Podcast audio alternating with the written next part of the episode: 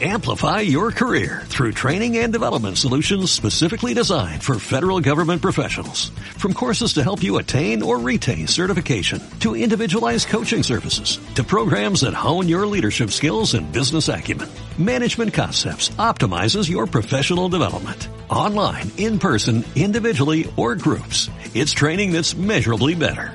Learn more at managementconcepts.com. That's managementconcepts.com.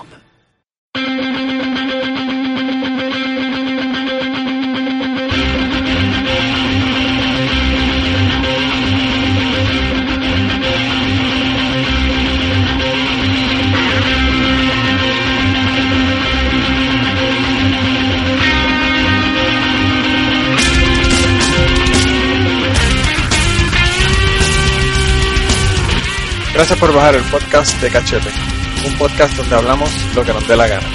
Si quieres hablar con nosotros, nos puedes escribir a través de Twitter en pod de cachete o al email podcastdecachete@gmail.com.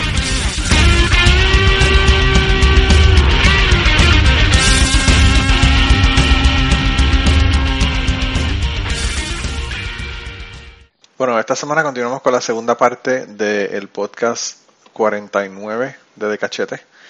Eh, y si no has bajado la primera parte, te recomendamos que bajes la primera parte porque ahí fue donde hablamos más de Lugaro y menos de los trasplantes de pene. Así que nada, eh, sin más, los dejamos con la segunda parte del podcast de esta semana. Esperemos que pase una semana genial. Eso sí, entonces este, la idea es que lo que lo que a mí me choca de la presunción o de que están listos para hacerlo es de que por lo que he escuchado y por lo que he visto, ellos presumen que todo lo que reúne a una persona está en su cabeza. Entonces, si, si pueden utilizar el cuerpo de otra persona, le instalan la cabeza y esa persona, pues. Le instalan, Martín, le instalan. Como ingeniero mecánico que es. bien, la cabeza. muy bien, Martín. Muy bien. ingeniero, ¿qué pasa? Vamos este, empatando cable y vámonos. Como, como consecuencia de eso, es la misma persona con un cuerpo que le funcione, pero yo no sé si se ha determinado que si, si existen factores de lo que somos nosotros y como personas que estén fuera del, cuello para abajo. Digo, yo sé que hay personas que un montón de gente que sí, pero este no sé verdaderamente cómo es que, que van a tratar ese ese asunto.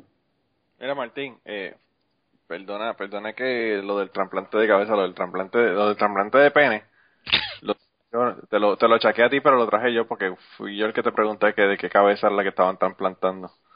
Y de ahí fue que salió el, tema del trasplante de pene. El, eh, Mira, no, pero, pero, eh, y hablamos más, cosas más importantes, hablamos de, imagínate, y eso quizá le impacte de sobremanera a los dos compañeros que no estuvieron en el podcast perdido. Pero imagínense usted que cojan la cabeza de, de, García Padilla y se la pongan al cuerpo de Ricky Rosselló, o al revés, le pongan el cuerpo de, de, de, García Padilla a la cabeza de Ricky Rosselló. Eso sería un desastre total. Pero en términos de, del efecto, yo no, yo no creo que sea un efecto muy grande, porque estás agarrando dos políticos y le estás intercambiando la cabeza, estás dejando más o menos todo igual. estás creando un estado libre asociado humano en, en, términos de lo que de la composición del cuerpo. Sí, Martín, pero el problema que yo estaba que yo estaba viendo es que cuando cuando el hombre quiera firmar una, una, ley que a Ricky Rosselló no le guste, la cabeza dice sí, pero la mano no se mueve para firmarla. Ah, por eso. ahí, es que era, el problema. Ahí es que llegamos a la, ahí era que estamos eh, eh, filosofando si el cuerpo mantiene entonces algún tipo de, de, de personalidad o algo relacionado al, al dueño anterior, sí, no Sí, le iba a pasar como el Liar Liar, que no podía escribirle. si yo fuese a, experimentar y, hacer ese tipo de cosas, yo haría algo más interesante. Yo cogería y, y, entonces a, un político le pondría el cuerpo del invader, a ver qué pasa. Ya están mezclando cosas que no tienen que ver una cosa con la otra. Pero ¿por qué el invader? Pon la chiquistal, que ese también es político. Por eso, ese no sirve. Ah, Voy al invader. O tú coges a Carlitos Colón y le pones el cuerpo de Jaimon Arieta, a ver qué pasa. Ahí están, mezclando elementos que, que, que no eh, actualmente no interaccionan. Yo creo que ahí sí que saldría el hoyo negro. implosionaría. Se forma el hoyo negro y ahí es que no, no chupa, chupa el hoyo negro y nos jodemos. Mira, lo, lo, que, lo que Martín también me dijo la vez pasada que me dañó el día fue que se murió el baterista de Twisted Sister, que es uno de mis, Ah, de mis más yo queridos. leí eso, mano. Ah. Sí, y escuché We're Not Gonna Take It al otro día. Como, Pues yo, yo por cierto, la dijimos que con esa, con esa canción íbamos a terminar el, el podcast. Ah, y también La voy a poner al final. este, en el podcast perdido yo invertí una gran cantidad de tiempo hablando de- del libro que salió con mis publicaciones. Claro. Este, Cuéntanos. Felicidades. No- Hazle, hazle, hazle la promo ahora. No sé si me acuerdo lo suficiente como para explicar otra vez de qué se trata, porque ya va una semana. Pero Yo me acordaría si me publican en un libro todos los detalles. es que a veces me pongo a leerlo y no entiendo bien.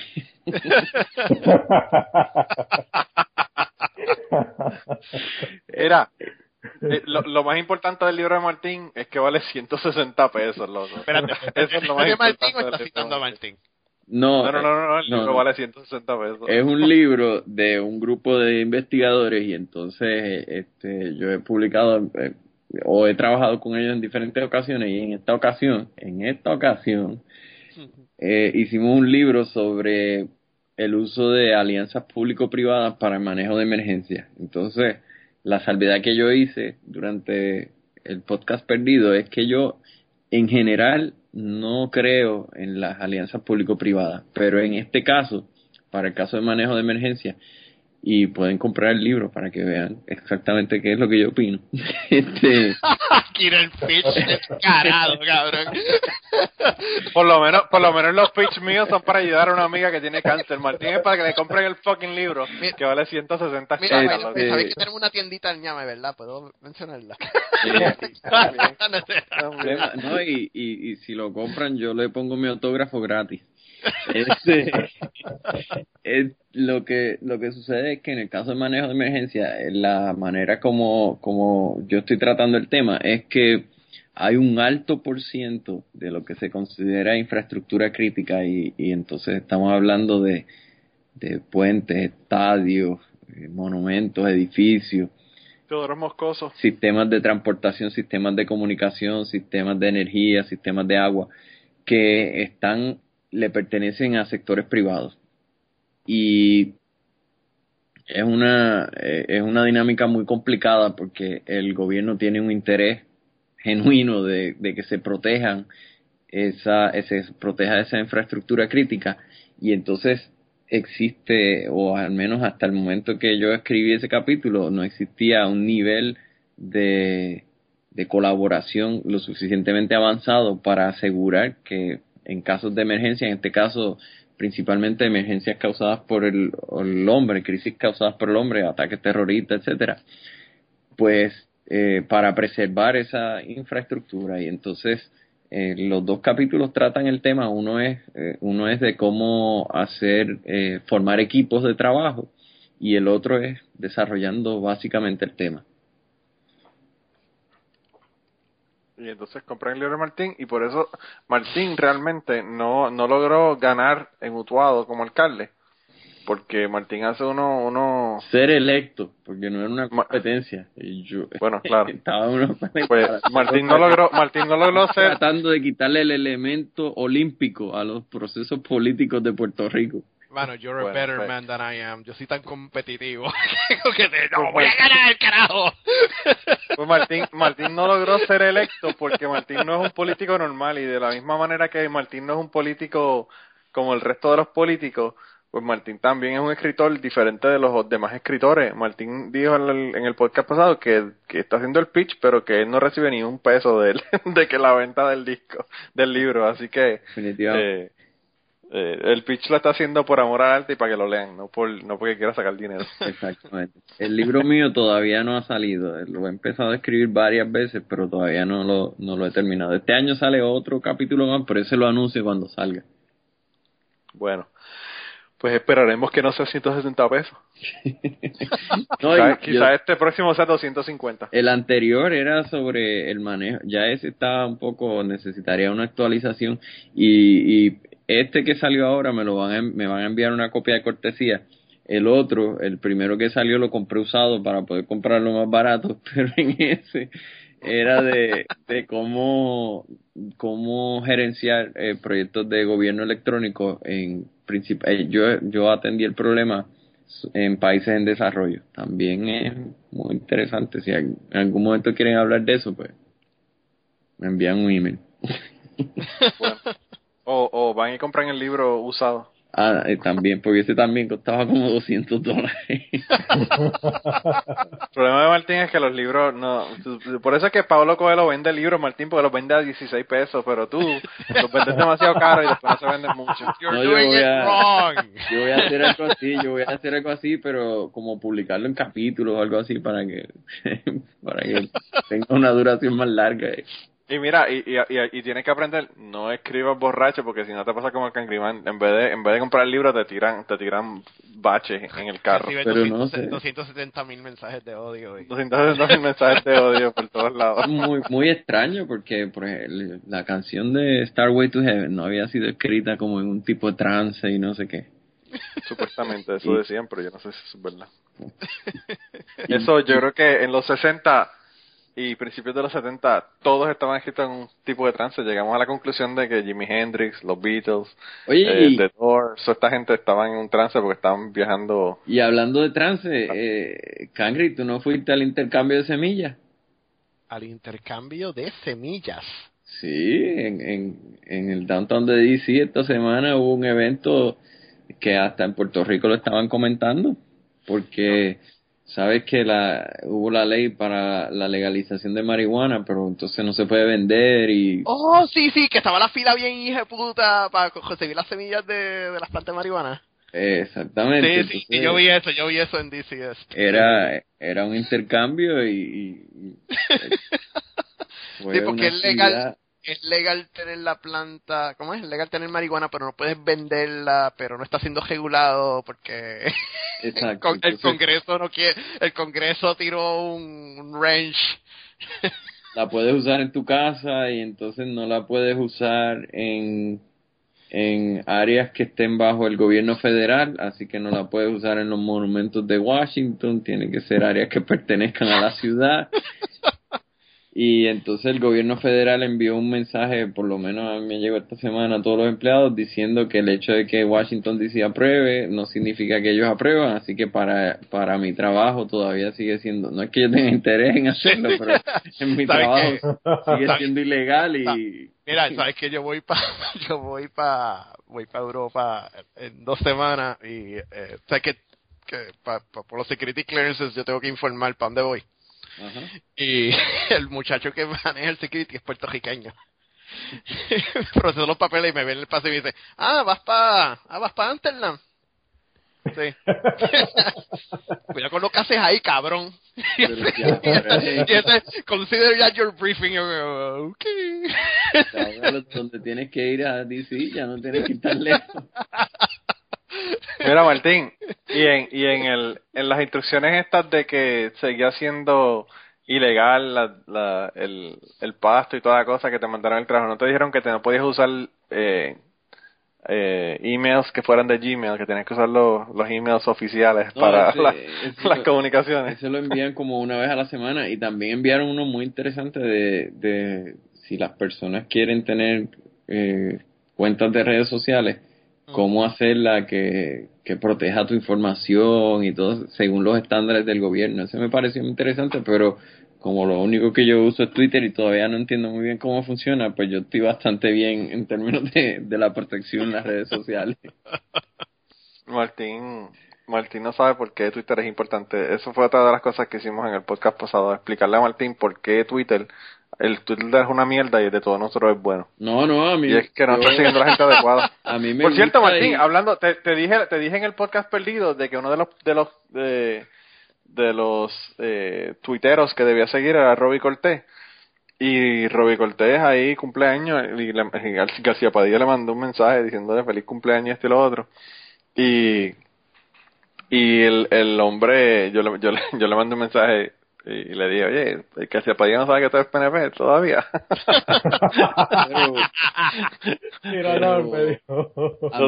Yo no sé si él es PNP o no, yo creo que esto era, era por joder, ¿verdad? Pero bueno. A mí no me gusta seguir gente en Twitter que sean muy famosos ni muy activos, porque como yo chequeo el Twitter los sábados por la mañana, si ponen muchos tweets, la, la información que quiero ver baja mucho y ya no la puedo ver. no, Martín, pero lo que pasa con Twitter es que Twitter eh, tú tratas de, de verlos todos, pero es imposible.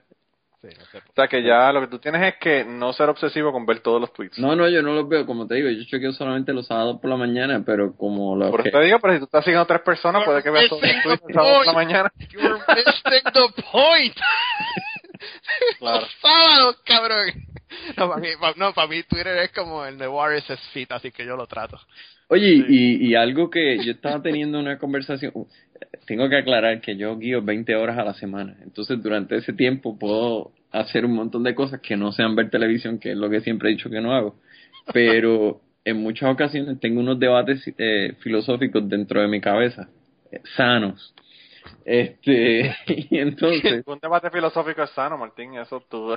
Los míos. lo que acabas de decir. los míos. Entonces, yo estaba preguntándome lo siguiente: porque escuché una entrevista con unas mujeres en el Líbano que tienen un reality show, son tres hermanas, entonces ellas quieren como más o menos hacer algo como las Kardashians, pero a la misma vez no pueden hacer cosas que atenten contra la religión, no pueden hablar de temas políticos, no pueden hablar de nada que pueda, eh, ¿cómo les digo?, eh, molestar el lo establecido socialmente. Entonces la gente se pregunta de qué van a hablar y, y son como que estas tres muchachas haciéndose pasar por airheads y, y las siguen diariamente, lo que siempre hemos visto de, lo, de los reality TV. Pero lo que yo me preguntaba es lo siguiente, el reality TV surge, entiendo yo, como una consecuencia de la necesidad de la fama que tenían lo que eran las personas que hacían películas y series de televisión y toda esta cosa.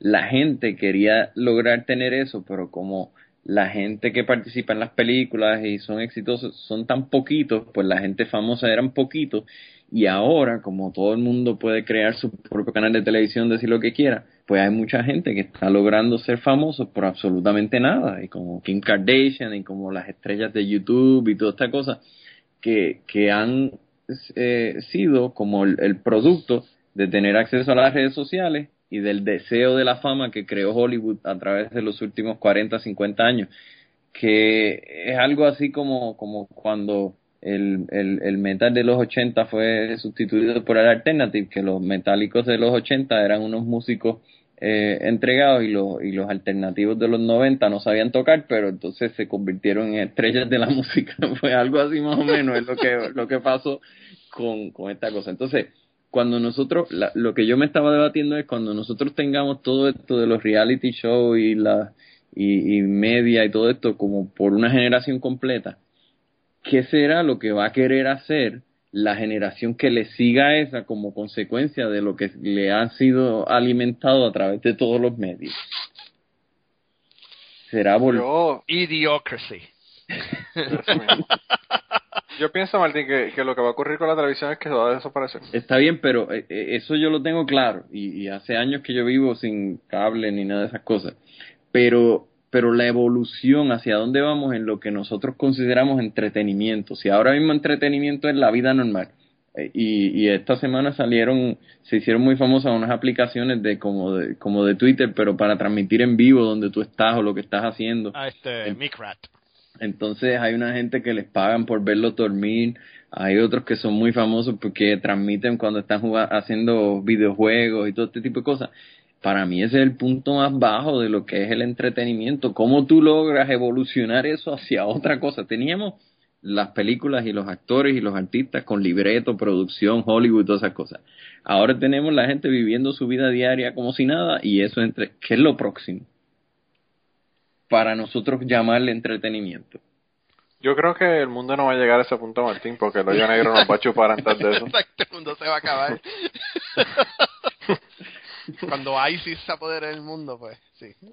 Mira, eh, yo no sé, pero eh, yo estoy como que apático a toda la cuestión que sea producida. Y, incluso los reality shows nunca me han gustado, pero pues si me hubiesen gustado, ahora no me gustarían porque realmente no es reality anymore. Todo, todo lo que está en reality son, tiene libreto. Entonces, realmente la, la idea esta del reality es una cosa que realmente no existe. Eh, yo, lo que a mí me llama la atención y la razón por la que hago este podcast y por la que hago el otro, es por, porque a mí yo pienso que una cosa que se ha perdido con la tecnología y todo lo que tenemos hoy día es el arte de la conversación, de tener una conversación con otra persona y, y una conversación larga, no conversaciones de, de, ¿verdad? Que tú tienes con tus compañeros de trabajo, que son conversaciones a veces super superficiales y que no tienen ningún sentido. Depende de dónde trabajes. Claro. No, en mi trabajo yo, las discusiones son bastante intensas, pero, pero la mayor parte de la gente no, no, casi ni habla. Entonces, eh, yo tengo esa necesidad de verdad de hablar con gente, de tener conversaciones que, que valgan la pena. Y quizás por eso es que escucho tanto podcast y quizás por eso es que hago dos podcasts. Y entonces, yo pienso que nos vamos a mover hacia eso. El otro día yo estaba viendo que salió un, un prototipo de un Mercedes Benz del 2030 que seguía solo, que tiene iPads en las puertas, que el cristal completo es un cristal, toda la parte de arriba es de cristal. Entonces como el, como el, el, el guía del carro se mete dentro del, del, dash porque tú no tienes que guiar, a menos que quieras guiar, entonces lo hundes un botón y el guía sale y ahí puedes guiar el carro. Pues los asientos están virados hacia atrás, o sea que el conductor va a ir, de espalda. y la persona que está al lado, entonces los asientos, los otros asientos están de frente, como si fuera una limusina, que están todos los asientos uno de frente al otro. Y entonces yo le estaba enseñando, le estaba enseñando a Ashley, a mi esposa, el, el, el carro, y le digo, mira este carro, qué brutal está. Y ella lo ve y toda la cuestión, entonces le digo, ¿tú no ves algo raro en ese carro? Y ella me dice, no. Y yo le digo, chécate los asientos. Y me dice, sí, están para atrás. Y yo le digo, ¿para qué puñeta? Los asientos están virados de frente a, ellos si todo el mundo va a estar metido en el iPad o en un teléfono y nadie va a estar hablando con nadie. Exacto. Oye, entonces, a propósito, ¿tú has escuchado algo que se llama Story Corps? No. Story Corps, no. Story Corps es una, una sección que da en la radio, eh, los viernes por la mañana lo dan en el, en el que yo escucho, que son personas, una persona entrevistando a otra y a veces un padre entrevistando al hijo o una persona que te ayudó mucho en, tu trabajo y te entrevista. Son unas entrevistas extremadamente interesantes. Y sí, entonces ahora recibieron un dinero para crear un app para que cualquier persona pueda entrevistar a otra persona y si no me equivoco esas entrevistas son archivadas en la librería en la biblioteca del Congreso eso, es correcto. y entonces este, creo que eso va muy en la línea de lo que tú estás diciendo y creo que es algo que, como acabas de expresar, que te gusta promover la conversación, es algo que debes explorar y quizás sacarle lo provecho. Voy a chequear, fíjate Martín, porque yo, yo escucho muchos podcasts, bueno, yo escucho de, más podcasts de los que escucho, vamos a ponerlo de esa manera. Eh, yo escucho podcasts con cojones, como yo estoy trabajando con muestras todo el día, pues mientras hago las muestras y trabajo con las muestras, pues escucho podcasts. Y hay muchos podcasts que son de ese tipo. Y hay un podcast que, que se llama True Story, que, que es sobre eso mismo, sobre, sobre historias, ¿verdad? Hay uno que se llama Risk, que son historias, ellos dicen, historias que tú cuentas que jamás pensaste que te las ibas a contar, que son historias de cosas súper locas, ¿verdad? Eh, la mayor parte de contenido sexual de contenido de, de, cosas que te abochornan, cosas que te pasaron que son terribles. Eh, hubo una persona que, que lo vi, que lo escuché en otro podcast que fue eh, el podcast de Moss. The Moss es un podcast que son básicamente historias también. Y una persona que yo estaba escuchando en ese podcast que habló sobre su experiencia cuando el tsunami le dio el cantazo a Fukushima él estaba trabajando en la, en la planta ese día. Y él era de, los Estados Unidos y él estaba como asesor en la compañía. Y entonces, eh, pues, eh, cuenta todo lo que vivió, ¿verdad? Y cómo él conoció a esta señora y hablaba con esta señora y dice que no tenía una relación sin palabras porque ni él hablaba japonés ni ella hablaba inglés. Y él iba todos los días y comía en ese sitio y la veía y tenían como que una comunicación no verbal entre él y la señora y cómo él tenía esa angustia de que había pasado con esa señora cuando esto ocurrió. Y entonces, pues obviamente tuvo que salir del área y tuvo, tuvo que regresar a los Estados Unidos sin saber qué fue lo que pasó, cómo resolvieron, qué pasó con las amistades de él.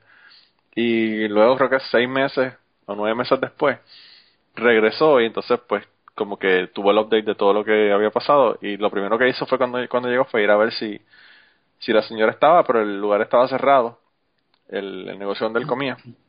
Y él comentaba que, que luego preguntando le dijeron que la señora se había mudado para su pueblo, ella era de otro pueblo, y se había mudado para, para el pueblo de, origen de ella, y que estaba bien y que había sobrevivido el, tsunami y todo toda la cuestión.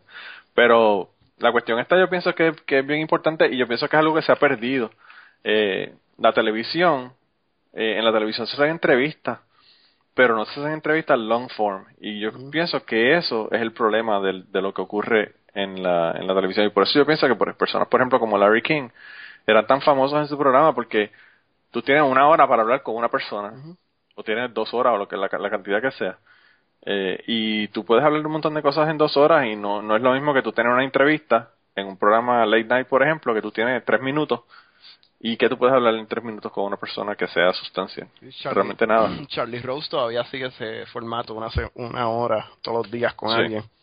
Sí. Ah. Y, y, y la el otro que, que a mí me gustaba muchísimo, o que, o que obviamente no lo veía cuando salía, pero que lo vi después en internet, eran los programas de Dick Cavett. Dick Cavett tuvo unas entrevistas que estuvieron bien cabronas con John Lennon, con, con eh, Janis Joplin, con, con un montón de gente que, que tú dices, wow. Eh, para personas como yo, por ejemplo, que no tuve la oportunidad de ver esas personas eh, y que los conozco a través de su música, por ejemplo, pues tú puedes ver una entrevista con esa persona, yo creo que es algo que está cabrón. Y yo pienso que lo interesante del podcast y de yo grabarlo es que quizás mi hijo, si algún día decide aprender a hablar español o entiende español, pues podría sentarse y escucharlo, ¿entiendes? Y, y, pues conocer muchísimas cosas de mí.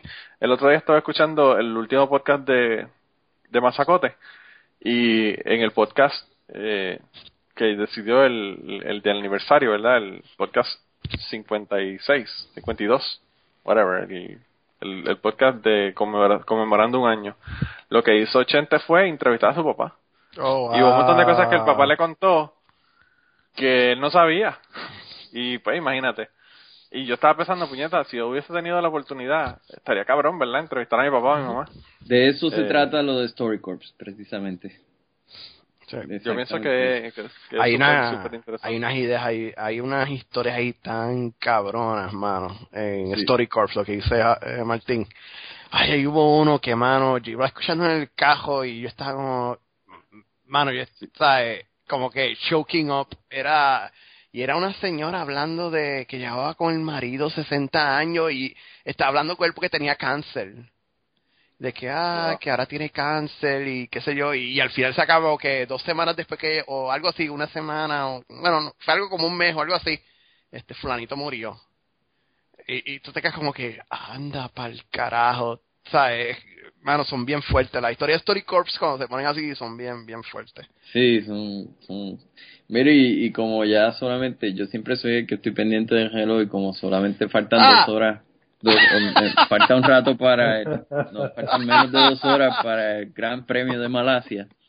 Este, yo sé que no hemos comentado de esta semana y de la situación que se dio en Francia con el con el avión avión que no llegó a su destino. Eso ya hablas todo bien cabrón, mano. esa, esa historia, yo cada vez que leo más, es como que ya yo no quiero seguir leyendo porque yo me imagino el tejol, brother. ¿Sabes? Yo no, a mí eso a mí no me cabe en la cabeza. ¿Sabes? Está cabrón, de verdad, de verdad. Este... Pues a mí, a mí me chocó muchísimo porque es un accidente terrible. Pero luego el hecho de que el tipo lo hizo a propósito, que estaban tratando de entrar y no, o sea, el, el, el, el capitán, ¿verdad? El, del, del, del avión no, no, el copiloto no lo dejó entrar. O sea, es una historia bien, En, bien jodida. Y todavía no se sabe los detalles, ¿verdad?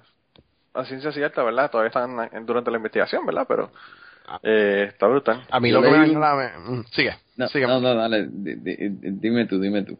No, a mí lo que me dañó la mente fue cuando leí la parte de cuando finalmente se supo lo de lo que estaba en la grabación.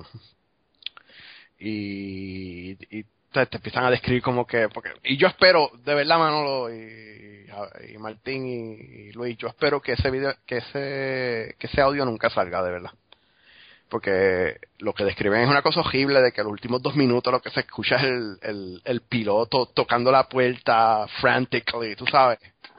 Y dicen que el último minuto lo que se escucha son los gritos de la gente cuando ya se dieron cuenta de lo que estaba pasando. Este, esa es la parte que a mí me daña la, la mente. Y de verdad, de verdad, de verdad, yo espero que ese video nunca salga. O sea, el, el audio nunca salga, porque ah, creo que es innecesario. Y tú sabes, ¿tú me entiendes? Yo no. Sí, es tipo, tipo el, el video de Steve Irwin cuando se murió, Sí. que lo destruyeron y tampoco, tampoco ha salido y, yo, y yo tampoco espero que salga porque debe estar cabrón. Pero fíjate, a mí, a mí me pasó eso también esta semana pasada con un, eh, con un eh, podcast, el podcast de Sam Harris. Eh, Sam Harris, a mí lo más que me gusta del podcast de Sam Harris es que él hace una un episodio como cada tres meses y Ah. es como de 20 minutos. O sea que no me no me daña mucho la carga de podcast que tengo. Pero pero hizo uno sobre el, el ateo que mató a, las- a los tres chicos que eran musulmanes que eran estudiantes Sí. en Chapel Hill. Y él estaba hablando sobre, bueno, 20.000 cosas, ¿verdad? Todo lo que estábamos hablando, que ya nosotros lo hablamos cuando hablamos de los musulmanes y toda la cuestión y de los atentados de Charlie Hebdo y todo lo demás. Pero en una parte él dijo, esto son las cosas, eh, él dijo, en est- eh, esto, esto es el mundo que nosotros le estamos dejando a nuestros hijos o algo así. Y puso la grabación del atentado que hubo después, que me parece que fue en Copenhagen, fue que hubo el atentado después de Charlie Hebdo. Sí. Hubo otro atentado en donde mataron unas cuantas personas y después el tipo lo mataron, eh, me parece que en el, en el subway. Eh, y, me, y me parece que, si no me equivoco, me parece que fue en Copenhagen. Y puso el sonido, porque eso fue durante una conferencia que se estaba dando. Una, una mujer que, que tenían, que le tenían una, una, ¿verdad? Una yihad en contra de ella. Y ella estaba hablando a la conferencia y se empiezan a escuchar los tiros y la gente corriendo y los gritos y, y, mano, una cosa, pero más o menos eso que tú estabas comentando, eh, Cangri, de, del video de la gente en el avión. Y de verdad que fue chilling escuchar eso que estaba ocurriendo ahí y ni siquiera lo estaba viendo, solamente era el sonido. Eh, así que, como tú dices, yo también pienso que, que no debería de salir el, el sonido de ese nunca porque eh, esa grabación debe estar de verdad que terrible. Y yo no me imagino, ¿verdad? El sufrimiento de toda la gente eh, en esos últimos minutos de, de vida que, que tuvieron. Pero hoy se la noticia de que supuestamente encontraron eh, unas eh, unos medicamentos eh, para problemas mentales o lo que fuera en, en la casa del, del hombre este, del copiloto este. Así que eh, dijeron que fue suicidio, pero yo estoy de acuerdo con las personas que están haciendo la investigación que dijeron que un suicidio no se puede eh, decir que es suicidio cuando una persona se lleva con, con él mismo a 150 personas más. Bueno, Eh, eh, sobre eso era lo que yo quería comentar, porque hay un columnista del, del Washington Post que dice que esto es, independientemente de lo que pasó, independientemente de cómo lo quieran pintar, es un ataque terror, es una, es una consecuencia de un ataque terrorista. Y yo no Claro. sé si él está alándolo y llevándolo hasta el extremo eh, donde más se puede llevar, pero lo que él argumenta es que la razón por la que el piloto, el capitán no pudo entrar a la cabina es por, el- por la manera como se reforzaron las puertas después de los ataques de septiembre 11 y que por lo tanto, como el reforzar las puertas fue para evitar el terrorismo, pues lo que acaba de ocurrir esta semana es una consecuencia del terrorismo. Sí, pero eso Yo pienso que no, porque Un- unintended, Unidos- unintended consequences. Sí, pero yo estaba viendo en Estados Unidos que decía que las líneas aéreas de los Estados Unidos, cuando una de las personas que están guiando el avión se levanta, ya sea para ir al baño o para lo que sea, Ponen que a tiene otra. que, que salir de la cabina, ponen una, una, una flight attendant o una persona de lo, del crew, ¿verdad?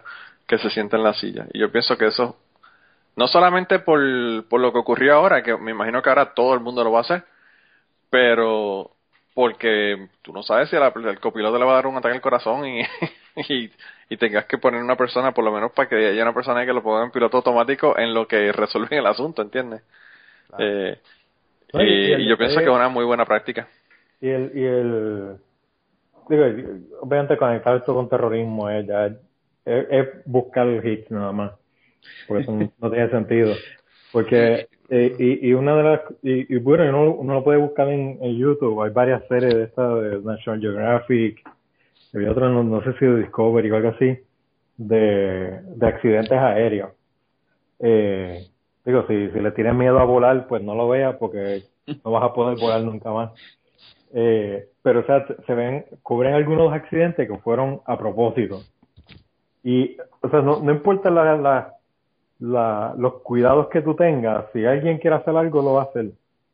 El, el, o sea, que, ahora están diciendo, no, entonces no se puede, tiene que haber dos personas en la cabina todo el tiempo. Eh, un piloto puede hacer mucho daño en, en cuestión de segundos antes, que, antes de que la otra persona se dé cuenta. Y muchos de los accidentes son eso, que, una- que un piloto está pensando que algo está pasando cuando no es lo correcto. O sea, tal vez está leyendo los instrumentos mal o, o, o no se está comunicando, entonces están... eh, es Pero parte del problema. yo creo y- que esto y- es... Y- No y- te voy a interrumpir. En esta, en esta historia, yo creo que el, el peligro más grande no es si la pendejada de si las puertas, eh, o sea, la puerta, eso, pues no, no da para más. El, el, el, no, no, hay, no había o sea, no, a menos que tengas una puerta tal vez de madera finita, de, estas que uno pone dentro, es, es bien difícil entrar en el, porque es bien poco el tiempo que, que realmente pasó. Eh, eh, y, y, y pues te va a tomar un rato en lo que te das cuenta de que aquí algo está pasando y hay que romper la puerta. Eso va a tomar un rato más. Y, y aquí lo- yo creo que el, el, el problema más grande que va a haber es qué efecto esto va a tener en, en, en las regulaciones internas de las líneas sobre eh, enfermedades mentales. Porque, o sea, digo, todavía no se sabe exactamente eh, qué fue lo que pasó. Vi otra noticia que también parece que el sujeto puede estar teniendo eh, problemas de visión, pero que no se sabía si eran problemas reales o era psicosomático. Y, y entonces está la pregunta de, pues, si fue un suicidio que no sería el primero en la historia, hay, hay varias, varios otros casos de pilotos que también lo han hecho. El, problema entonces está en qué, qué, va a hacer la las líneas aéreas y los gobiernos y la, y la, y la agencia reguladora es que si tienes una enfermedad mental, estás grounded por el resto de tu vida y no tienes trabajo y, y te jodiste. O vamos a atender eh, eh, este caso y va a tener mejor cuidado médico. Bueno, el, el BBC Mundo acaba de publicar, ah, tiene una noticia ahí, el primer titular dice que eh, Andreas Lubitz le dijo a su exnovia que algún día todos los, todos iban a recordar su Me van a nombre. conocer su nombre. sí. Este, Wow. yo creo que también esto, y, y es un tema que yo conozco eh, relativamente bien, esto es un buen, una buena inspiración para eliminar a los pilotos. Ya no hacen falta verdaderamente. Yo no sé si ustedes se montarían un avión que no tenga piloto, pero verdaderamente. Bueno, el único problema yo sería puedo- que, que habría que protegerse de los hackers, pero se- eso es un problema nuevo. Exacto, yo, yo vuelo simuladores de vuelo y no, no le confiaría mucho a una computadora.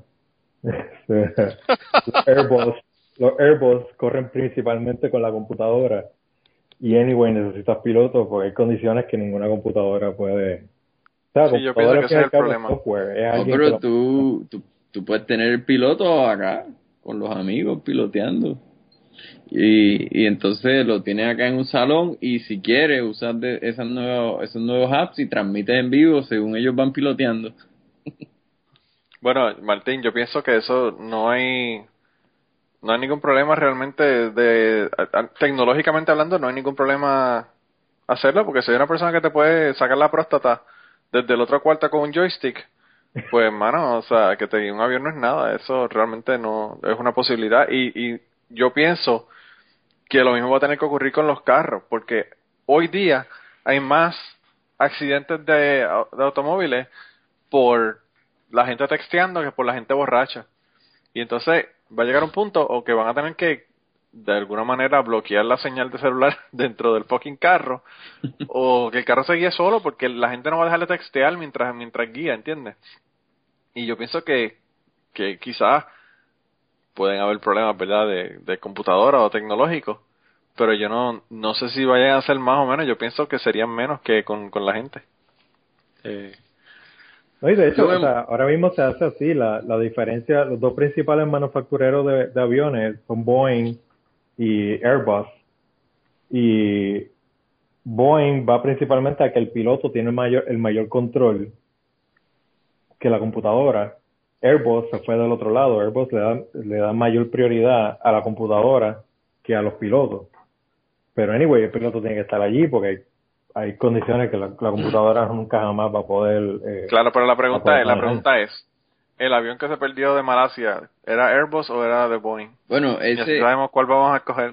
Yo leí una, yo leí, yo leí un artículo interesante sobre ese y dice que, que un piloto explicando la posibilidad que no fue que ese avión se estrelló, sino que lo aterrizaron en el agua y que por eso no hay parte flotando por ningún sitio, sino que el avión se hundió enterito en el agua. Sin, tal y como iba. Y, y es una, teoría. Es una hipótesis. Bueno, tú sabes que aterrizaron, aterrizaron en el agua en, en el Hudson. Pero, eh, pero que este aterrizó, eh, este era un piloto similar al de, al de Francia, este, que quería eliminar el avión, pero en lugar de tirarlo, pues lo, lo, lo depositó. yo, yo volaría en aviones sin piloto, excepto en el viaje a Vieques. Todos los demás yo volaría. No tenía ningún problema. Yo no sé, Martín, pero yo he viajado para Vieques en, en, avión varias veces y de verdad que... No, no es Vieques. el piloto me da bastante miedo. No, el de Culebra es el que... Hay uno de que, que, al final se tira en picada. Entre, sí, el, el, tamarindo approach. Exactamente. En, excepto en ese, los demás yo viajaría sin piloto. Mira, Martín, yo cuando cuando yo estuve haciendo el curso de manejo de parques marinos en Turcos y Caicos, hubo un fin de semana nosotros decidimos ir a otra de las islas. Estábamos en, South Caicos y decidimos ir a Grand Turk para visitar porque había un museo donde tenían un, un bote que encontraron que era del 1585 eh, y tenían pues las partes y cañones y un montón de cosas de ese de ese bote.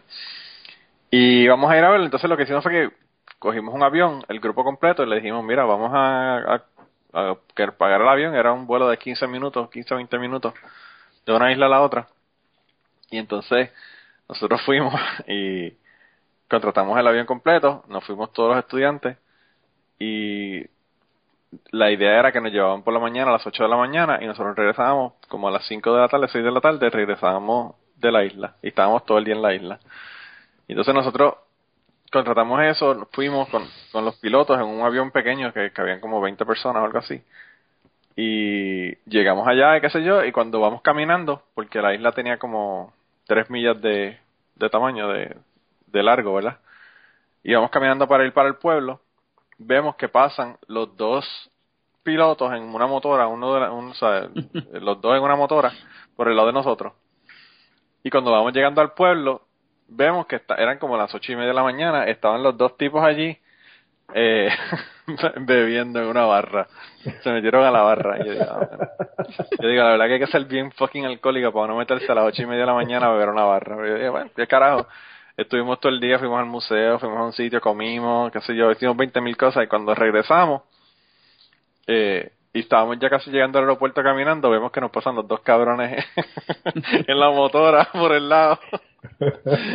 y yo digo, yo espero que estos cabrones que estuvieron bebiendo todo el día no sean los cabrones que, nos, que les toca llevarnos de nuevo a la isla. Y no hacemos más que montarnos en el fucking avión y los dos mismos cabrones que estuvieron bebiendo todo el día fueron los que nos, nos dieron nos dieron el viaje de regreso y no nos caímos, pero yo digo de habla, la verdad que está cabrón, yo estaba cagado y eran 15 minutos, ¿verdad? Era sube y baja casi. Pero yo dije, está cabrón, estos tipos bebiendo todo el día y relax, van y vuelan el avión de regreso. Hay que pensarlo, hay que pensarlo un par de veces. Yo, yo lo, y no, y la pendeja no es eso, la pendeja es que ahí me cagaba en mi madre porque entre Grand Turk y South Caicos está una fosa cabrona que tiene 7000 siete, siete, mil eh, pies de profundidad, o sea que no hay forma de que te encuentren después de si te quedas ahí en ese, en ese roto. Eh, pero nada, sobrevivimos, sobrevivimos. Mire, queda algo, queda algo. Bueno, quedaba, quedaba Ted Cruz, que se tiró para presidente de los Estados Unidos. O Alejandro.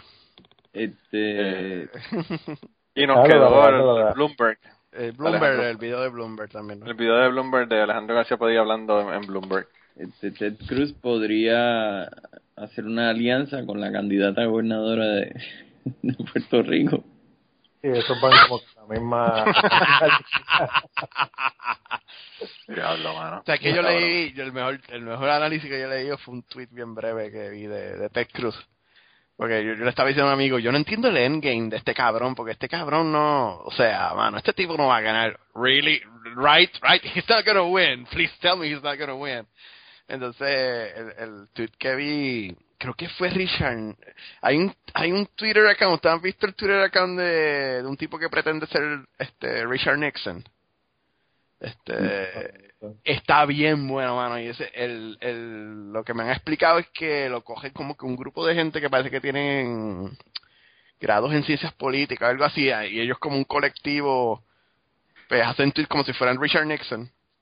Y el que lo que él dijo fue como, que si ustedes no acaban de, ustedes no, como que no acaban de entender que el endgame de Ted Cruz no es eh, ni el Senado de Estados Unidos ni la presidencia esto es para ser gobernador de Texas.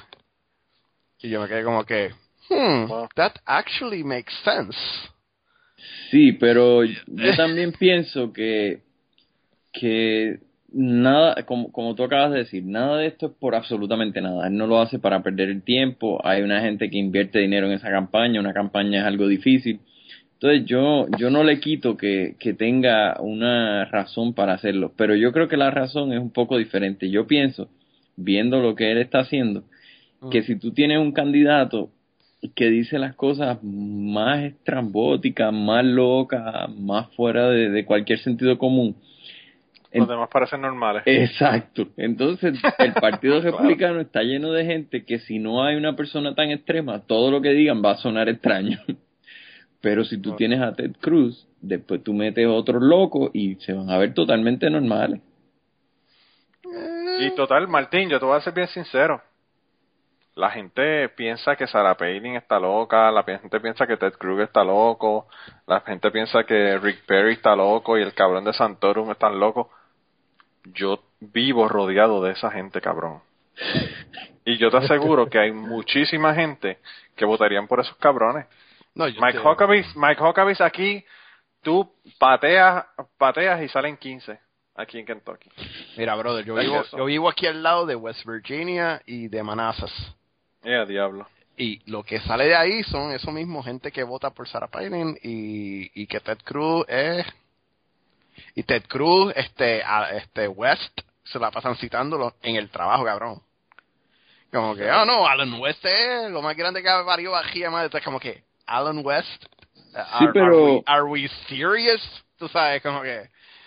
Pero por más que, y, y, a mí siempre me gusta hacer la referencia, cuando ustedes buscan eh, los, los libros más vendidos de la lista de libros del New York Times, han vendido un millón de copias, dos millones de copias en un país donde hay 300 millones de personas. O sea, la mayoría de la población de este país no tiene idea de que esos libros ni siquiera existen.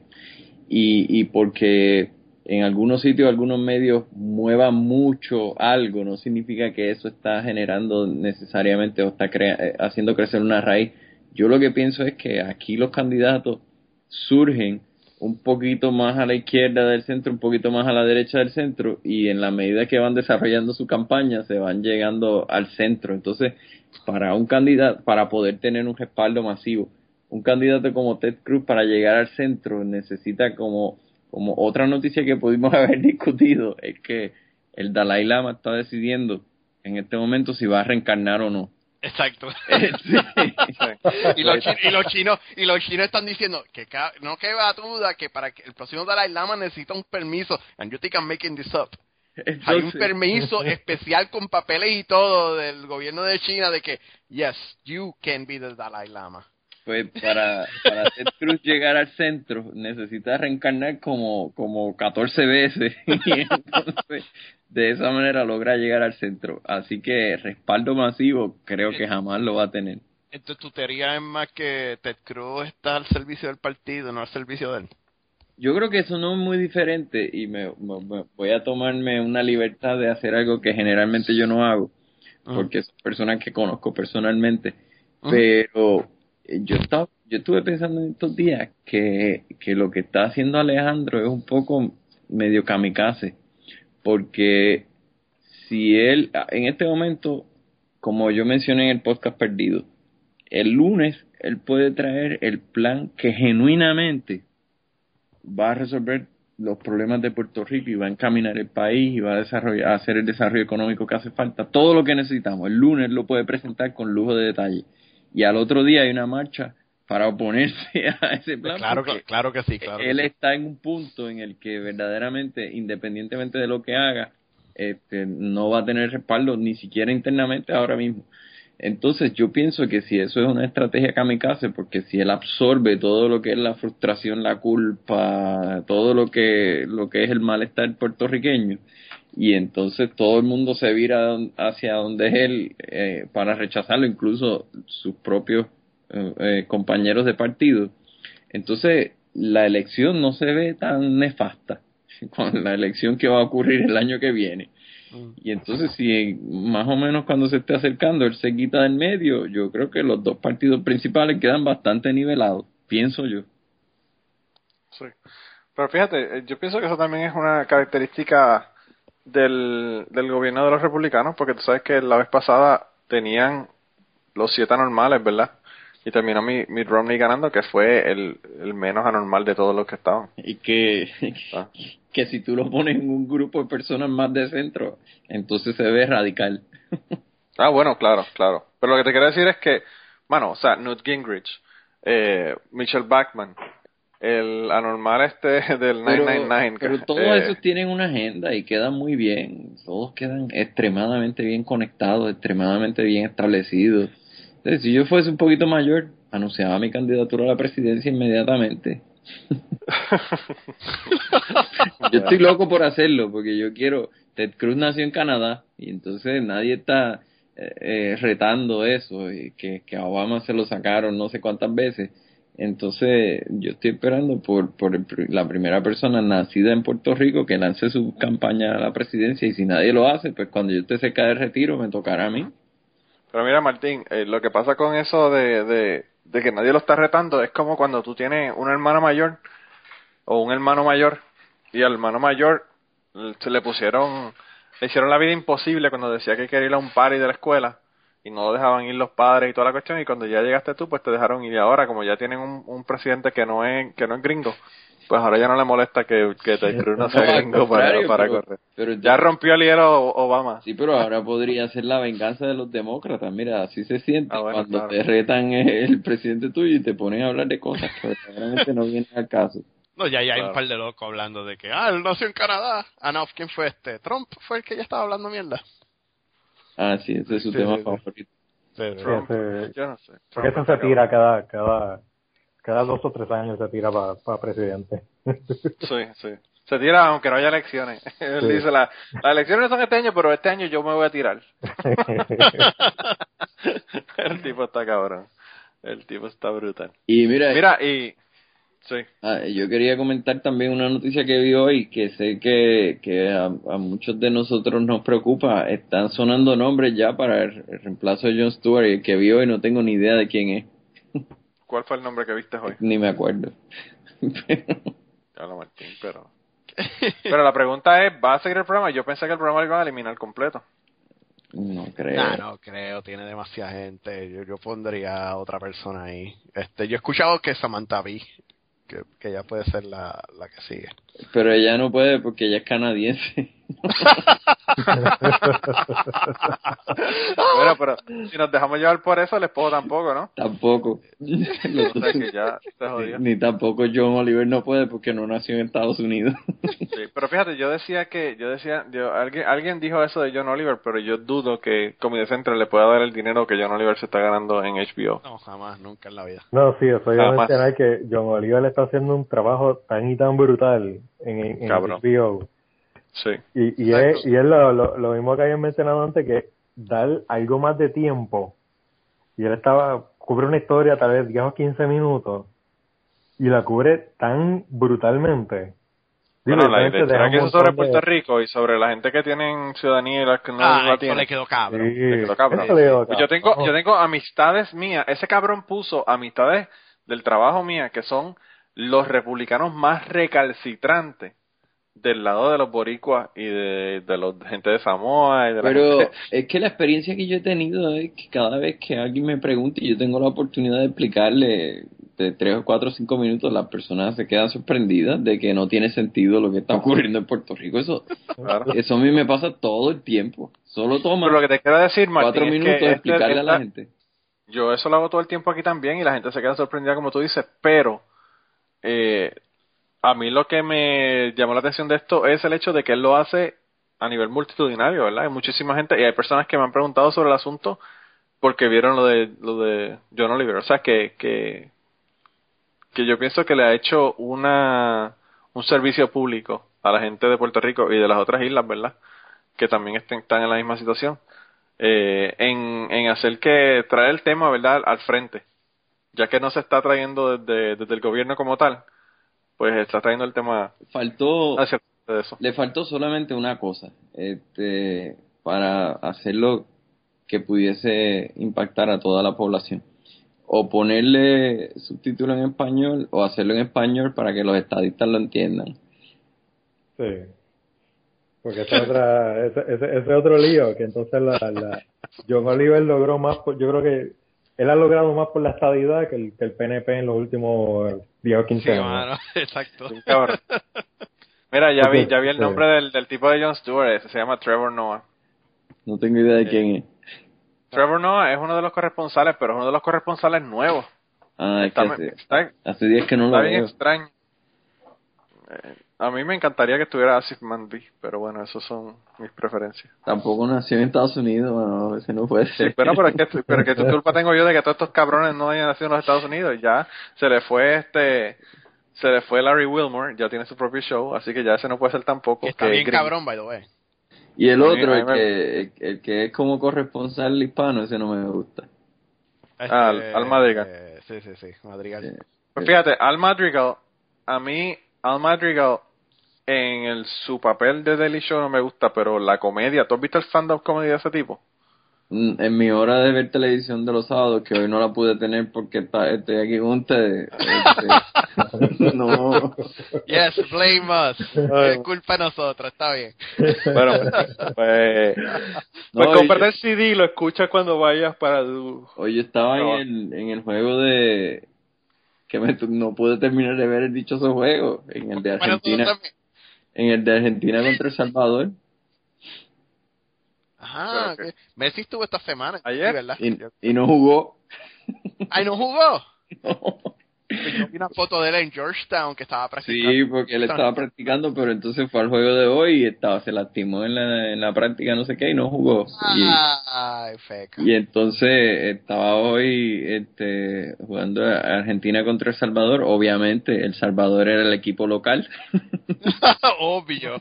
¿Dónde fue el juego? ¿Aquí mismo? en el FedEx Field.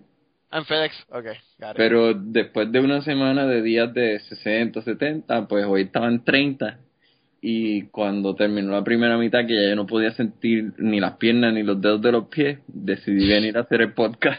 Tú eres bien bravo, papá. Yo. y no hay que van a salir ahora afuera. Yo, aquí también está así también, Martín. Aquí estuvo toda la semana como a 65. Yo el viernes comencé mi semana libre mensual que me dan del trabajo y ya tú sabes, empezó a fucking 30 grados. En otras buenas noticias en los deportes, este, los Wizards ganaron ayer. Que fue por, la, fue por la razón que no pudimos grabar el podcast ayer. sé que yo soy fanático de los Bulls y, mi primer juego de, de los playoffs de los Bulls fue el año pasado cuando los Wizards le ganaron el fucking tercer juego. Todavía estoy Miren, por cierto, hablando de hablando de grabar podcast, la semana que viene yo voy a estar de viaje, así que no voy a poder grabar podcast, así que este yo creo que lo vamos a, dividir en dos partes anyway, pero Eso no es una excusa es una excusa, Martín. Claro que sí que es una excusa. Llama, de, llama en Skype o de donde, de donde sea que No, no, yo puedo llamar de Skype. El problema es que voy a estar en los Apalaches y puede que me estén violando en el momento de que, de Ah, que se supone que grabemos el podcast. Como squeal like a pig, squeal like a Exacto, pig. practica tu chillido como cerdo antes Me van a decir, me van a decir, you have some pretty teeth. Mira, que decía, decía Jeff Foxworthy cuando hicieron lo- las Olimpiadas en, en Atlanta. Ajá. Él decía que, que cuando tenían el whitewater rafting, la competencia de whitewater rafting, él decía que, que si no, eh, esta- estos tipos no pudieron salir de allí sin ser violados, un, un francés en pantalonetas haciendo whitewater rafting tampoco tenía ninguna oportunidad de salir de sin que lo violaran en, en la competencia de allá de Atlanta. Mira, y tú hablas, tú hablas el idioma. Yo, sí, pues imagínate si yo soy de Kentucky, loco. Ah, verdad, verdad, verdad, verdad. Se me olvida. Sí, sí, sí, sí. Yo digo opet y digo uh, y'all y todo eso. Ah, no. Pero de todos modos, yo el idioma tú lo puedes hablar, pero tú si tienes más de cinco dientes no vas a no vas a hacer blending con la gente. o sea que, güey, como quiera van a saber que no soy de ahí. A mí me- este cabrón a- tiene dientes. A mí tipo me no. encanta ir a sitios como eso porque acá- eh, eh, si, si hay un grupo, digamos, como de cinco personas, a las cinco personas, digo, no estoy no estoy diciendo nada en contra de ellos, nada, sino que ha- han tenido han tenido algunas personas han tenido poca exposición a gente que no se parecen a ellos, digámoslo así. Entonces tú a uno le puedes decir que eres francés, al otro tú le dices que eres alemán, a otro y todos te creen. Porque Ah, no, como, claro. eres, como eres diferente. Martín, yo tengo Eh, el, el foreman de la planta donde yo trabajo se acabó de retirar ahora en diciembre, pero yo trabajé con el tipo eh, casi ocho años, o no, un poco más de ocho años. Y como a los cuatro años de yo estar trabajando en la planta, el tipo va al laboratorio y me dice, mira, eh, necesito tu ayuda. Y yo le digo, ¿qué pasó? Me dice, es que hay un tipo ahí, un fucking de chofer de un camión que está trayendo una, una carga de que sí que sí que y yo no hablo español y él habla español para que tú vengas y hables con él. Y yo digo, está bien, vamos allá a ver qué, es lo- a ver qué es lo que le pasa, ¿verdad? Cuando yo llego allí, veo que veo que el trot tenía una, una tablilla que decía Quebec. Y yo digo, este cabrón no habla español. Y entonces yo voy donde el tipo y le hablo en inglés. O sea, le pregunto que si habla español y me dice no, francés. Y yo le digo, ah, cabrón, este tipo lo que habla es francés, no es español. yo no hablo, yo no hablo francés, Pero así si que te tú le puedes hablas joder. español lento. Sí, ah, no, claro, claro. Yo, yo logré entender algo de lo que él me decía y él logró entender algo de lo que yo le decía, pero no es que yo, que vamos a hablar él y yo, ¿verdad? Y entonces, este, pero y el tipo lleva cuatro años conmigo, él no sabe la diferencia entre español e inglés y me ve todo, el- todo a cada rato hablando en el teléfono, lo que fuera, eh, No, cuando, mira. cuando a veces yo estoy allí. Una vez, y, y, y- y ya estamos llegando al fin. Una vez yo fui a, a un viaje del trabajo y estábamos en Francia negociando un contrato. Entonces era con una pequeña empresa francesa con, que tenía un subcontrato con una empresa de acá. Y casualmente el CEO de la compañía francesa había pasado mucho tiempo de su vida en España y hablaba español perfectamente. Entonces, en muchas partes de la negociación, que él no entendía los términos, pues entonces yo cambiaba al español y le explicaba y, y- yo explicaba para atrás en inglés. Y cuando nos fuimos, el jefe mío dice, a la verdad que tu francés está extremadamente bueno. Yo le dije, sí, sí, yo llevo practicándolo mucho tiempo, entonces a todos los viajes que vengan yo tengo que venir. ya lo, ya lo vio. Nunca en la vida se dieron cuenta. de lo que estaba. Y no, no, aquí la gente no sabe, aquí la gente no sabe. Un carajo. Un carajo. Y, y hubo un tipo ahí que, y otro también que, pero ese sí habla español. Era, era un chofer de Ocala, de Florida, un cubano, ya tú sabes. Y yo hoy, que cuando fui al juego, este, entendí la mayoría de las cosas que se estaban diciendo alrededor mío. Mira, Martín, yo, yo con el asunto del, del acento sureño, y no solamente el acento sureño, sino porque hay una cosa que es el acento sureño y otra cosa que es el acento de las montañas del sur, de Georgia, los Apalaches, East Tennessee, West Virginia, como dice el Cangri.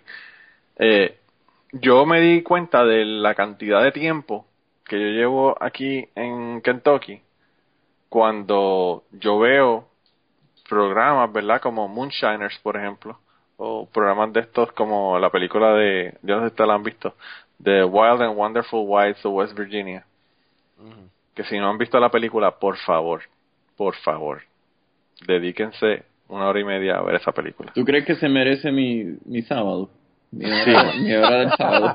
Sí, Martín, es que, Martín, cuando tú ves esa película, cuando tú ves esa película te vas a, bueno, vela. La película la hizo Johnny Knoxville. Es un documental, no es una película, es un documental. Pero se llama The Wild and Wonderful Whites of West Virginia. Y es una familia, la familia White, de un condado de Boone County en, en West Virginia. Y lo que decía, eh, una parte del principio de la película, están hablando con el sheriff y el sheriff dice, bueno, eh, la familia White, si la familia White se mudase de, de aquí, de Boone County, nosotros eliminaríamos como el 85% de, de la criminalidad en este condado. ¡Wow! Así que te podrás imaginar. Pero anyway, el caso es que en esa, en esa, en ese documental, en muchas partes ponen subtítulos porque la gente no entiende un carajo lo que están hablando. Y yo me di cuenta de que llevo demasiado tiempo en Kentucky cuando no tengo que leer los fucking subtítulos para entender lo que están diciendo esos cabrones. Eso es grave. Eh, y bastante ¿qué grave. te puedo decir? Ahora soy políglota, ahora hablo inglés, Kentucky, eh, español. Y cogí un año de alemán conversacional y me puedo, me puedo, como tú dices, bandear con un portugués. Así que hablo muchísimos idiomas. Mira, Pero, pero mira, The Wild, The Wild and Wonderful, está en Netflix, The Wild and Wonderful Whites of West Virginia. Chequéatelo, loco, porque eso sí que está cabrón. Que lo veo ahora mismo. No, no, no, no, mano, de verdad que, de verdad que esa película cambió mi vida. Cambió mi fucking vida. Mira, ya que estamos hablando de idiomas, queremos dejar hablando de, de- del tipo que habla inglés perfecto, que habla de Bueno, pues, down Como como there, esta que tú fuiste el que nos, down, nos enseñaste down- el video. down there in Puerto Rico, down there in Puerto Rico. Todavía esta- estas palabras me dan, me, me, me dan, me, te estoy escuchándolos todavía. Because down there in Puerto Rico, wait, wait, dude, down there, what? You mean here in Puerto Rico, right? That- that- Mira, what you- mira, that's eh, what you mean. Vamos, vamos a darle, vamos a darle una dispensa a Martín, porque si vas a hablar de Alejandro García Padilla, Martín se tiene que ir. Eh, No, no, no, no, no. Yo no vi la entrevista, yo no vi la entrevista. Eh, ¿Tú no it's- la it- viste? It's painful. No. Es, pa- Bueno. es painful, Martín. Es bien painful. Este, Bueno, o sea, yo creo que, la- la- que Down ¿verdad? there, down there in Puerto Rico, eso es lo único que tienes que acordar. Down there. no, Martín, ahí te la puse para que la veas después. muy down bien. El- No la ves ahora, porque si la ves ahora tienes que comentarla. Verá después de que terminemos de grabar. Muy bien. Yo creo que toda que- la estado hablando inglés siempre ha sido doloroso verlo, porque es como que, diablo, ¿qué? ¿Cómo, ¿qué? ¿Cómo fue? ¿Qué dijo? Down there. la pista aquella de, de, de los Pues seis down there, allá abajo, allá abajo, donde nadie mira, down there. Down there. Down there. Antes eran los Frontside Hooters, ahora son Down There. Pero él, la- él, él tuvo una conversación extensa con Obama en, en, el- en la cafetería esa donde se comieron el sandwichito. Sandwichito, very good. Casa Alta, en Casa Alta. eh, eh, Very, Tú vas a Casa very- Alta y la... Tú vas a Casa Alta y la, y la mesa... La mesa dice que ahí se sentó Obama. very, very good. Mira, Martín, dice, dice IMDb que The Wild and Wonderful Whites of West Virginia tiene un 7.1 de 10. Eh, pero yo le doy 10. The Wild and Wonderful Life of... No, mano, Mire, y antes de alejarse del tema de Puerto Rico, deberíamos planificar este un encuentro para grabar en vivo desde el Mall de las Américas, el mall ese, yo no sé cómo se llama, el, el nuevo mall que Tú hicieron. sabes que hoy vi, Martín, hoy vi una persona que el mall de San Juan, el mall de San Juan, el mall de San Juan. el que Mall tiene las la, Américas aquí en Missouri, si quieren venir estoy cerquita. que tiene las tiendas más exclusivas que existen y más caras. Entonces una noticia decía que, que le va a dar a ayudar a la gente porque tiene eh, precios razonables y no sé qué. Mira, Ah, Martín, yo vi una foto que pusieron en Twitter hoy una persona. Eran cuatro cosas. Dos Ah, de fotos de dos zapatos y, y dos fotos, sí, de trajes. Un traje, 3.420 dólares. El otro traje, 2.440 dólares. Unos zapatos que eran 146 pesos que parecen unas, unos crocs. Y otro zapato que no sé qué tipo de zapato era porque el, el precio lo tenía por la parte de abajo de la suela. Que eran 1.100 dólares en los zapatos. Pero en esas tiendas eso es totalmente normal.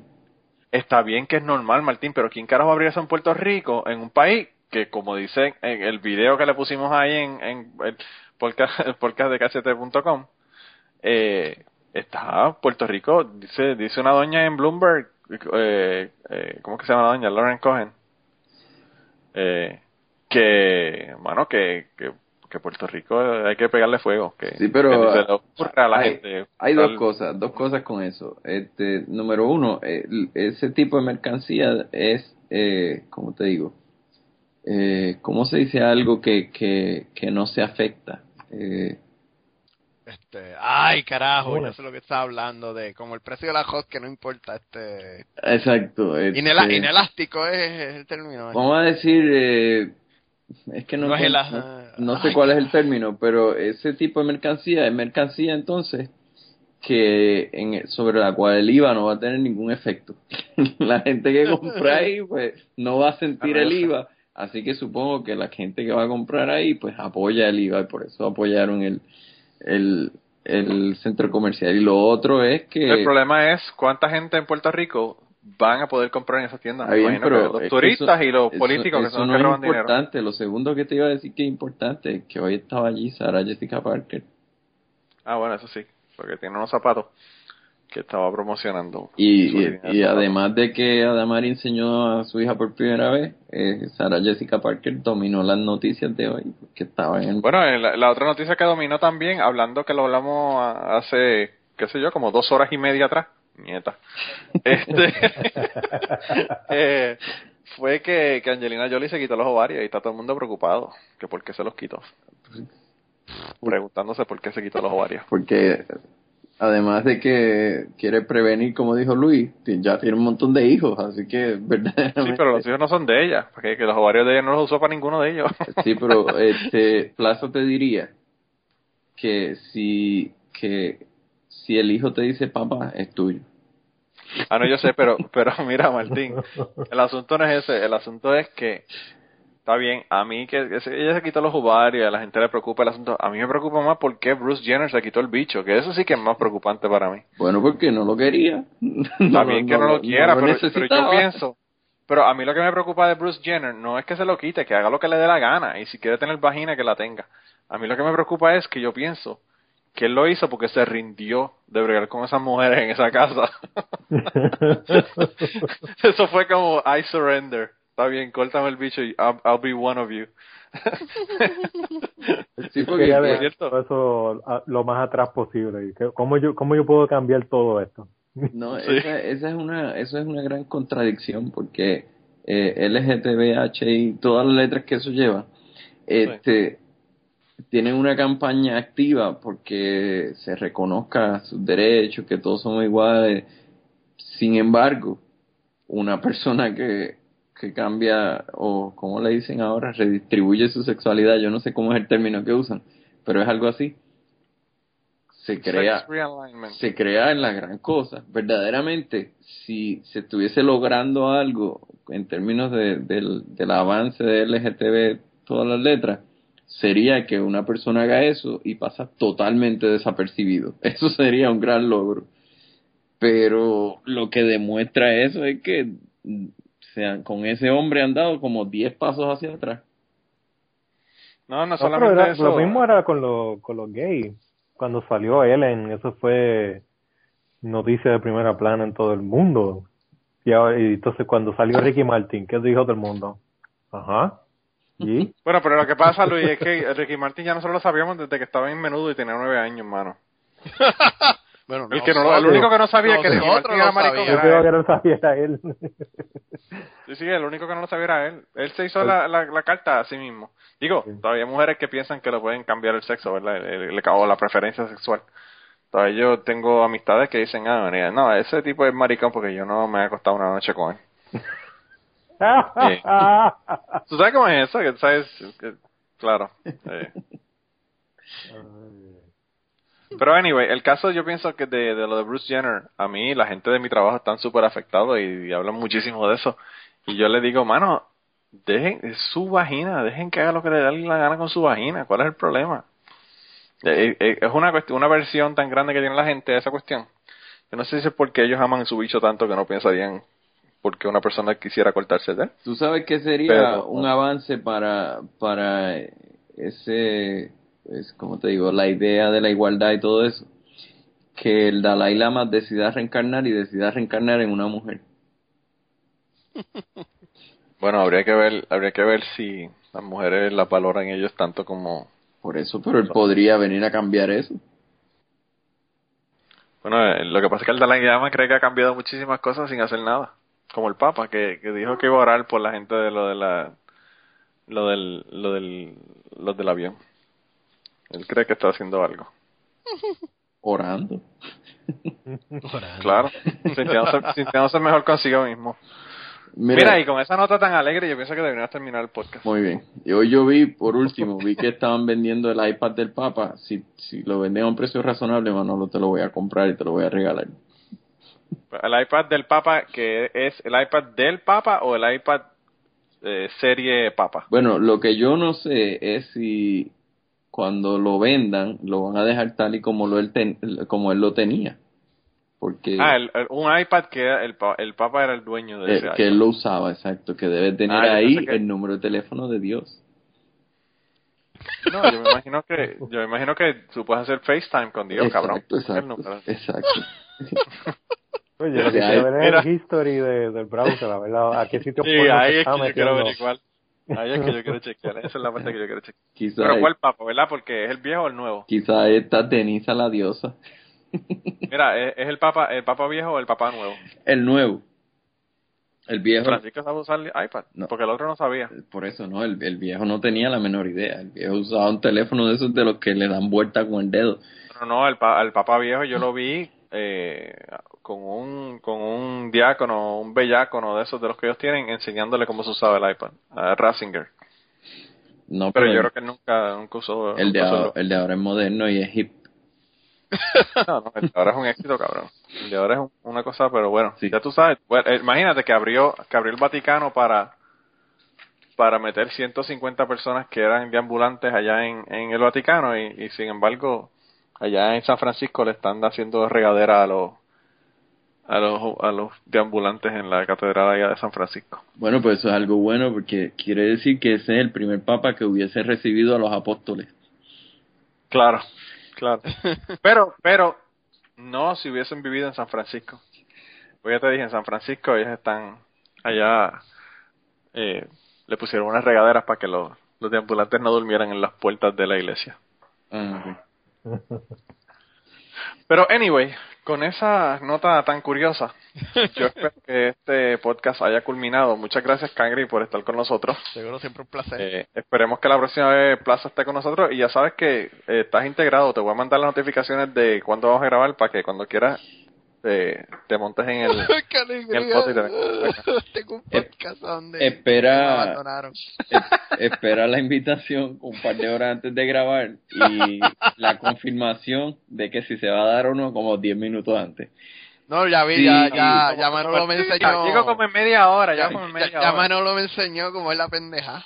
O sea, como que no, a lo mejor llegué tarde, no, mira, no puedo llegar, no, porque este, que Luis a lo mejor está ahí en la casa. Y como que, eh, Bueno, y, y si, y si los Wizards juegan en DC, pues dependiendo de los precios de las taquillas en Craigslist, se graba viernes o no. Claro. No, mira, Martín, y el asunto no es ese, el asunto es que ya el podcast no se llama de cachete. Ya dije que le iba a cambiar el nombre. Incertidumbre. El podcast se va a llamar incertidumbre, porque nunca sabemos si vamos a grabar, si vamos a llegar, si no llegamos. Y la, y la incertidumbre más grande es, Plaza. ¿grabó o no grabó? Ah. No, no, ¿qué pasa? ¿Grabó o no grabó? ¿La grabación está o no está? Pero bueno, de todos modos, muchas gracias, Cangri. Y ya sabes que te voy a mandar el, el, los bosquejos y todo con anticipación. Ah, pues, y la mira, 10 minutos antes. cópiame a mí para recibirlo también. Martín, tú sabes que todo lo que yo tengo, tú sabes que todo lo que yo tengo lo pongo en Evernote. Tú lo que tienes que abrir Evernote y leerlo. A ver si es verdad. No, no hay nada, pues si lo acabo de quitar para, para, para ponerlo Ah, te está Ah, curando. no había nada verdaderamente y ahora está. No, no, yo creo que me quedan como dos noticias. Queda la de Lugaro, eh, la de Lugaro y la de Bloomberg. Ah, mire, y, y otra cosa, el, Right. y el- antes de la despedida número 15, este, el podcast eh, de aniversario, ¿qué pasó? De aniversario no, de el podcast número 50. Por eso, Llevamos más de un año haciendo el podcast. por eso, pero de, yo le llame aniversario, chico, tranquilo. ok, whatever. Este, no, no, no, el, el podcast de aniversario lo podemos hacer la semana que viene si lo hacemos por Skype. Digo, la semana que viene no, la otra de arriba si lo hacemos por Skype. Y, y mira a ver si consigues de los pasados invitados. Bueno, de los pasados invitados tenemos un montón. La primera que hay que llamar es a nuestra amiga panameña Muy bien. eh, y a otro montón de gente que han estado aquí, ¿verdad? Para que estén con nosotros. Perfecto. Y que si alguien quiere algo en particular, que te envíen mensaje. Está bien, sí, que me envíen mensajes por Twitter o por el podcast o por donde sea, o los- envían directamente a podcastdecachete a gmail.com. O a mí por Twitter el viernes por la noche, porque el sábado por la mañana es cuando yo veo mi Twitter. Ya, rayo. Bueno, a Martín, a Martín hay, que, hay que hacer los Twitter y programarlos para que salgan eh, tres días después. Eh, para que salga el viernes. Y a mí cualquier día en el weekend porque yo no tengo nada que hacer en los weekends. Nos dimos cuenta hoy. y Luis también, lo que va que Luis no, no está diciendo nada. Es los violines. Está cabrón. Bueno, pues nada, gente. Nos vemos entonces. Se cuidan un montón y hasta dentro de dos semanas. O de una semana ahora, ¿verdad? Porque si esta es la segunda parte, esta va a ser la, Exacto. la despedida de una semana. Chévere. Bueno, bye bye. Pues chao. Hablamos. Bye. Y para terminar, le vamos a incluir una grabación del podcast de Adam Corolla en donde estaban hablando sobre Puerto Rico y sobre la ley que se quería establecer en Puerto Rico para multar a los padres que tuvieran hijos que estaban en sobrepeso. Where, where were we, Gene? All right. Well, legislators in Puerto Rico are debating a bill that would fine parents of obese children up to $800 if the kid doesn't lose the weight. I like that. Yeah, if approved, public school teachers would flag potential obesity cases and refer them to either a social worker or, if it's more severe, somebody else. And after six months, if the kid doesn't lose the weight, the parents could face charges of up to 800 bucks and, uh, Listen, there. should be a, every school classroom should just have a little scale. And as the kids enter, they stand on that, you know, that little platform. And if you see tilt above uh, El Gordo's fucking, the Bodo La Queso's head up there, yeah, I know some fucking Spanish bitch. That's right. We see, you know, big picture of a fucking donkey holding its belly. If that fucking lights up, you, he's going, he's going into uh, to, to fatty camp. I, I agree. I think that's a, I think that's a great Solid idea. policy, yeah. I, and by the way, take the exact same scale and put it at the DMV. Yeah. And then the chick's like, uh, yeah, five nine, uh, one twenty four. Really? that's, that's funny. I got a little digital readout that's uh, just below the counter here. Says 151 on it right now. Now, even deducting for the kissing potion and the culottes, I still think we're way, way above 140 here, sweetheart. Kissing potion weighs a lot. Uh, I'm, I'm, I'm trying to be I'm trying to be nice, but the DMV really does need to build that into Right. wherever the part where the chick is giving her weight to the dude, Right. and also have the 7-Eleven liquor store height thing Yeah. there For as guys. well. right, right, because that uh, we could straighten out a few things right there. So what? As a parent, you don't like this shaming? or you like it. We're saving kids. Puerto Rico, I never thought these words would ever leave my mouth, but Puerto Rico's smart? I mean, Puerto Rico's smart. We should all, we, we gotta do this everywhere. Do you think they should incorporate this into LAUSD? Yeah, why not? All all these kids. I mean, look, uh, we're in this crazy nanny state, right? Where it's like, well, you got to put the helmet on before you get on the scooter, and everybody's getting a fucking Valentine's Day, so they won't get their feelings crushed, and all this kind of bullshit. All this safety, safety, safety. I mean, my kids cannot drink tap water because my wife will freak out if she if they drink tap water. Meanwhile, what's going to kill you is obesity right? I mean, you're already strapped into your your astronaut seat in the back of the car with the crumple zone and the 26 airbags. What's going to kill you is being fat, Yeah. right? That's yeah, what's going to kill you. You find these parents 800 bucks. Now they can't afford to feed the child. Mm.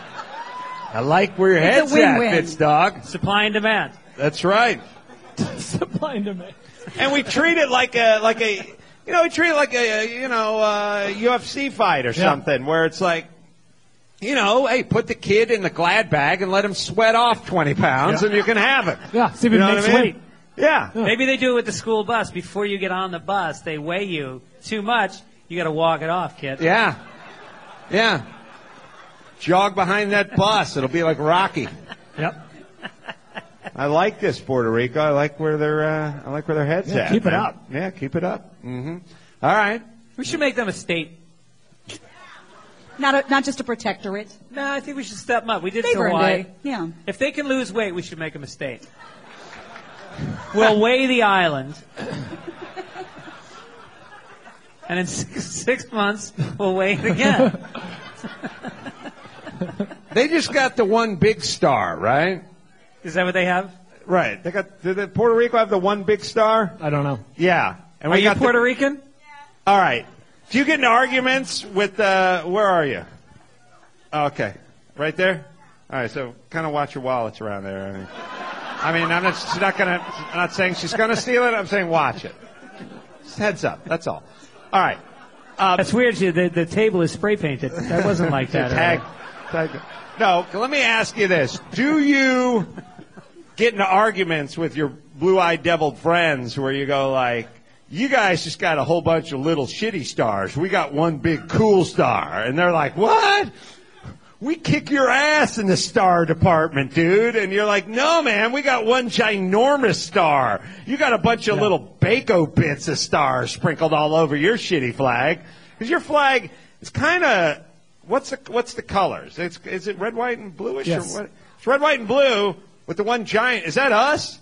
Did we give you that? Did we license you that fucking flag? Is that us? What was it before you got to us? You guys just had a, a beach towel out there, like a Question mark. little salsa spilled on it. It's cool. A squeezed lime. Squeeze lime on a beach towel. Brian, you're so offensive today. You better watch yourself, man. I don't like where you're going. First with the necrophilia, now the xenophobia. I just don't like where your head is at here. I'm I know trying what to happened to fucking me. make friends out here. Weird. tonight. So you guys had the beach towel with the snot rocket on it, and then we came around. we gave you a real flag. But it, it, it seems I've never really thought about it, but the Puerto Rican flag is kind of like okay. Uh, who just who's the uh, gay guy just cleaned up at the Grammys? Sam Smith. All right, you're all gay. That was a test. Damn no it. straight guy could answer Nailed that, that question. guy, that guy, that Let's guy. show. Oh, we know. Him. him. All right, all right. Sam Smith. All right. So he recently just had to give a bunch of points over to Tom Petty because they said his song sounded a little bit like Right. too Won't much back like won't down. back down. So we need some points on the flag. Send over some fat kids. We'll get them mowing lawns. We'll lose those. We'll shed those pounds. Real bad. No, but is this their flag? Is our flag? Well, put it up again. Here's what it is: is Puerto Rico is basically a place where we we have uh, we have missile silos there. That's why we that's why we Uh-huh. got them. Is that what That's get? a missile. Look at the blue thing. Ah. It's a rocket. But what was the Puerto Rican flag pre this Puerto Rican flag? Because this smells like we just went over and gave you our Yeah. sloppy flag seconds. Like, here's a couple designs that Betsy did that didn't make the cut. Oh. Oh. We're looking at the, the regular one. I mean, the old one. I mean, the old school one. Yeah. It's got a little schmutz on it in the middle. Yeah, we should we should definitely yeah, there's some copper tone down at the bottom of it there.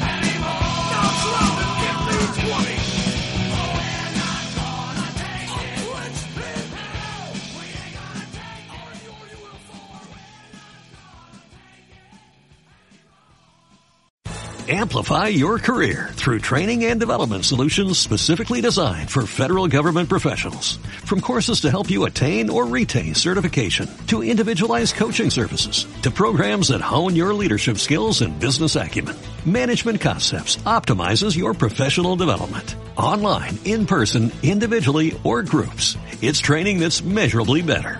Learn more at managementconcepts.com. That's managementconcepts.com.